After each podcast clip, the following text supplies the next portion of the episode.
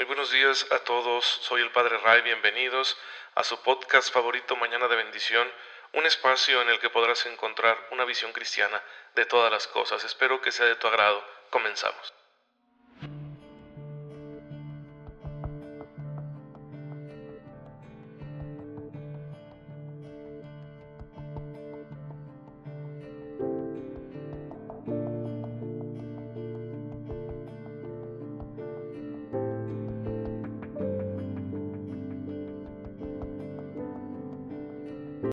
Muy feliz martes tengan todos ustedes. Soy el Padre Ray. Estamos en un nuevo episodio de su podcast favorito Mañana de Bendición.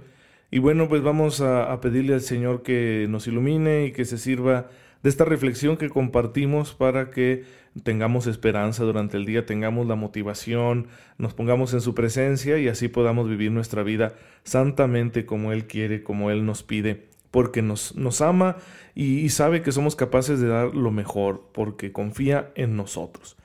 Hoy la iglesia recuerda a los primeros mártires de la iglesia de Roma.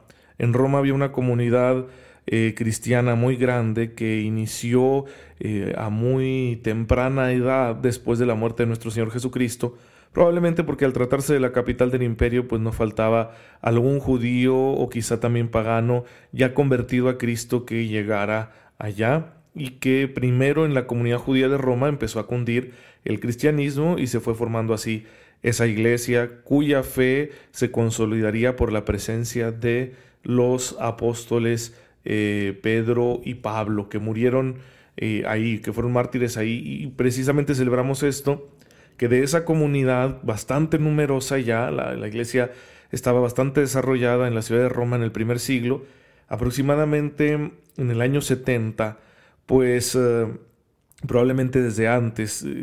Las fechas son difíciles, ¿no? Porque son fechas muy antiguas, pero algunos dicen que es del año 65, otros dicen que lo fuerte de la persecución fue el año 67, en fin. El emperador Nerón se volvió loco, quemó la ciudad y le echó la culpa a la iglesia. Y entonces hubo una persecución, no solo de parte de, del imperio con sus fuerzas, ¿no? Con su ejército, sino socialmente. La, gente que no era católica, los paganos, empezaron a denunciar a los católicos para que los apresaran, a muchos los torturaron, a algunos los quemaron vivos. Fue un espectáculo horrendo, que lo registran la historia así como una de las peores calamidades que ha sufrido la ciudad de Roma por la locura de su emperador. Y bueno, pues la iglesia nos invita a recordar a estos mártires porque dieron su vida por Cristo. Prefirieron mantenerse en su fe y asumir las consecuencias de su opción en lugar de echarse para atrás como unos cobardes ante las amenazas de los enemigos. Y esa es la fe a la que nosotros aspiramos. Lo que nosotros queremos es eso, una fe firme, sólida, valiente, que nos permita dar lo mejor de nosotros mismos, incluso en circunstancias difíciles como las que estamos viviendo actualmente. Entonces, Tal vez hoy, por gracia de Dios, no somos perseguidos violentamente, aunque hay muchos hermanos nuestros en la fe que sí lo son, en China, en India, en Pakistán, en Siria, en Nigeria y en otros países del mundo hay mucha, pero mucha persecución contra nuestros hermanos en la fe. Y no debemos olvidarnos de ellos, no solo en la oración, sino también socialmente, en la vida pública, especialmente en el mundo de las comunicaciones, pues seguir mencionando que ellos existen y que no queden invisibilizados simplemente, ah, porque pues como son cristianos y los cristianos no somos muy bienvenidos con nuestras opciones de vida, con nuestras opiniones en el mundo de la vida pública actual, en las sociedades occidentales, pues entonces se tiende a minimizar esto, ¿no? Y, se está ignorando una calamidad, una atrocidad que están sufriendo hermanos nuestros, de verdad horrible. Pónganse ahí en internet a buscar lo que está pasando con, con los cristianos en Nigeria. ¿Sí? Es una, una, persecución muy violenta por parte de grupos musulmanes que son bastante salvajes. Hay secuestros, hay asesinatos, les queman sus iglesias. Es una cosa horrible, de verdad. Casos también, aunque en menor número, pero muy feos, que se dan en Pakistán, donde eh, por el solo hecho de ser cristiano te pueden acusar, te pueden acusar de blasfemia. Y en Pakistán la blasfemia, sí, porque es un país mayoritariamente musulmán, está reconocida por la ley civil como delito y entonces si te acusan de eso, está muy difícil que la libres. Muchos han muerto precisamente debido a, esa ley tan, tan curiosa, ¿no? porque el mundo musulmán tiene otra idea. Nosotros vivimos en sociedades occidentales donde la religión y el mundo civil están radicalmente separadas. En el mundo musulmán no es así. Y luego tenemos casos en la India donde también ahorita hay un, como una presión muy fuerte, no solo hacia los católicos, sino hacia todo tipo de cristianos y también hacia los mismos musulmanes, que son minoría en la India, porque hay una especie de nacionalismo indio que quiere como fortalecer los lazos culturales que ellos consideran que son los originales de su país, como la religión brahmánica, sí, el hinduismo. Y por eso ahorita, por ejemplo, le prohíben a una persona convertirse. No puedes cambiarte de religión, no puedes dejar el hinduismo para hacerte cristiano, aunque sí puedes hacerlo al revés, lo cual es bastante injusto. Pues bueno, son ejemplos ejemplos de que las persecuciones siguen vivas y de que nosotros necesitamos imitar la fe de los cristianos valientes y no ser cristianos acomodados que luego estemos dando mal testimonio, lo cual pasa mucho en nuestras sociedades occidentales. Pues bien, hermanos, este, que el ejemplo de los mártires nos inspire. Ahora, ellos tuvieron el compromiso de vivir su vida, su conducta, su manera de proceder como Cristo, como Cristo nos enseñó, porque de eso se trata ser discípulo. Y para ello contaron con la gracia de Dios. Y la gracia de Dios, lo primero que nos hace descubrir es que somos pecadores. Y precisamente de eso estamos hablando aquí en el podcast, siguiendo el catecismo de la Iglesia Católica, estamos hablando del pecado. Tenemos que hablar del pecado. Y hay tres cosas que el catecismo nos invita a considerar antes de entrar en materia. A partir del, número 1846. Lo primero, que ya lo mencionaba yo el día de ayer, es que siempre veremos el pecado a la luz de la misericordia de Dios. Porque el cristianismo en su origen es un movimiento que surge de Jesucristo nuestro Señor, el Verbo encarnado, y, la encarnación, su llegada al mundo y por lo tanto su predicación, está condicionada por el hecho de la búsqueda de la salvación para los pecadores.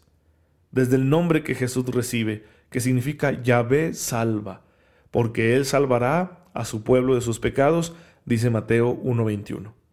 Mismo Evangelio de San Mateo, pero ya casi al final, donde Jesús en la última cena toma el cáliz con vino y dice, esta es mi sangre que será derramada por muchos para el perdón de los pecados.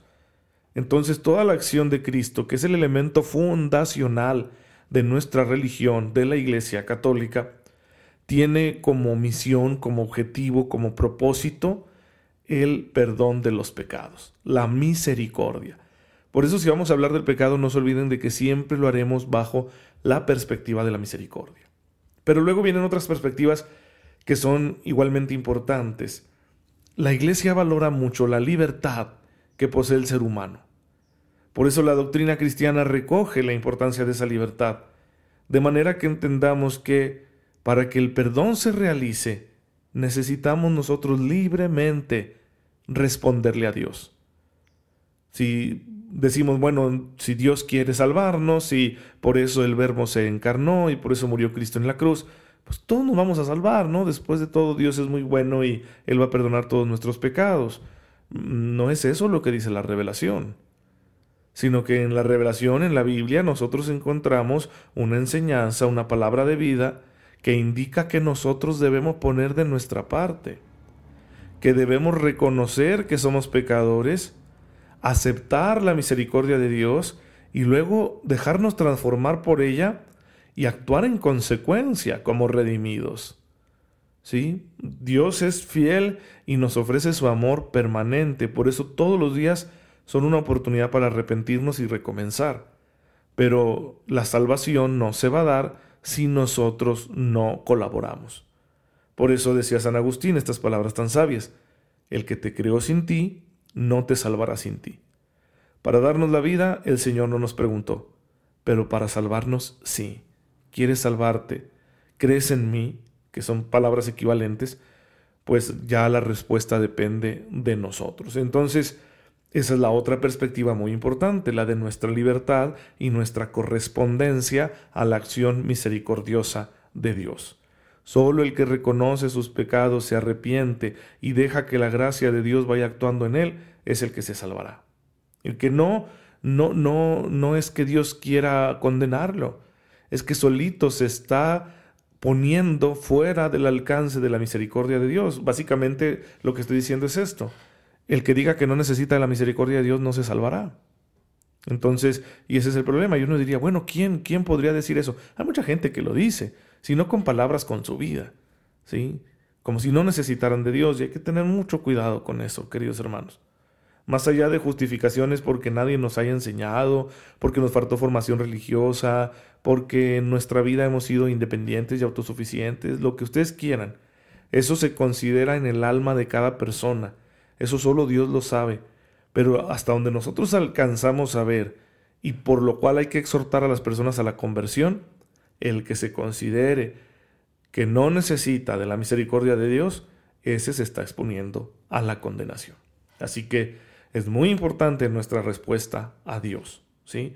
No, no podemos simplemente cruzarnos de brazos y decir, ah, Diosito me va a perdonar. No, tenemos que poner de nuestra parte y para que nuestro deseo de conversión sea sincero, pues hay que poner los medios para cambiar aquellas situaciones de nuestra vida que sabemos que están ofendiéndolo. Y la tercera perspectiva que el catecismo nos invita a considerar antes de entrar en materia es que la gracia de Dios es precisamente más abundante que el pecado.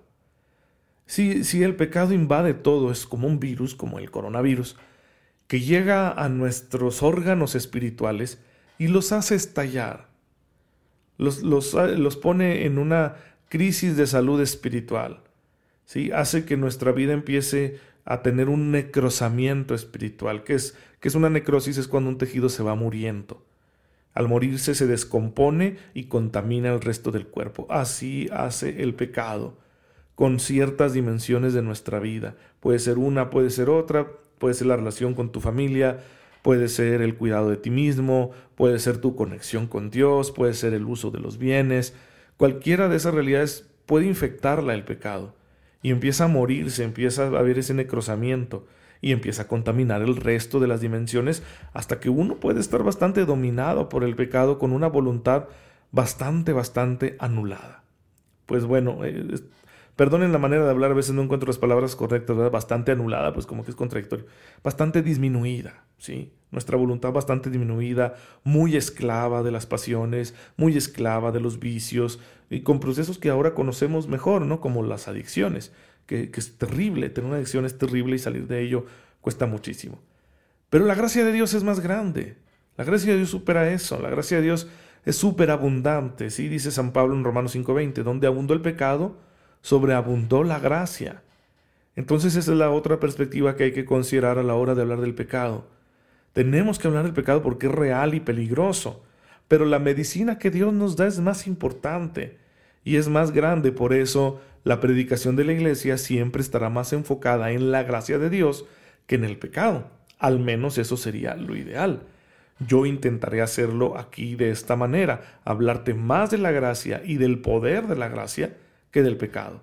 Es necesario que trate el pecado porque es un obstáculo que todos tenemos en nuestra relación con Dios, es un obstáculo para nuestra felicidad y para nuestra salvación eterna, por lo tanto es un tema muy muy serio y muy peligroso. Así que yo lo voy a tratar a profundidad. Sin embargo, siempre procuraré que esta perspectiva esté visible, que la gracia de Dios es más fuerte y más grande y si tú confías en ella, entonces puedes sacarte adelante hasta de tus peores pecados.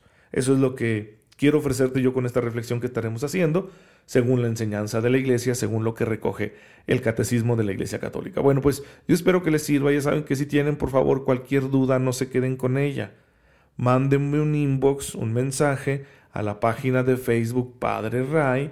Yo reviso todos los días. Obviamente a veces me tardo en responder porque son muchos mensajes, pero ahí sus dudas trataré de responderlas de la mejor manera, especialmente porque a veces tenemos dudas muy particulares de, nuestra vida concreta, dudas muy específicas y eh, en ocasiones una reflexión muy general, pues puede que quizá no ayude, ¿no? Entonces hay que buscar estas respuestas. Pues bueno, es lo que yo les ofrezco con humildad a través de este medio que ustedes amablemente reciben todos los días. Pero ya no abuso de su tiempo, vamos a darle gracias a Dios.